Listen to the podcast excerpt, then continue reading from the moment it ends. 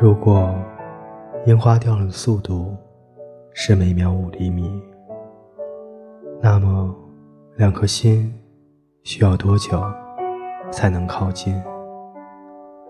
我要用什么样的速度才能与你相遇？我深知这一切之后，我们无法一直守在一起。挡在我们面前的，是巨大、庞然的人生；阻隔在我们中间的，是广阔无际的时间，令我们无能为力。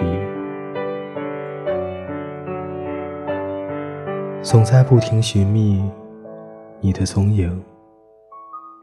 无论十字路口，亦或梦境之中，明知你不在，却依然不停的寻找。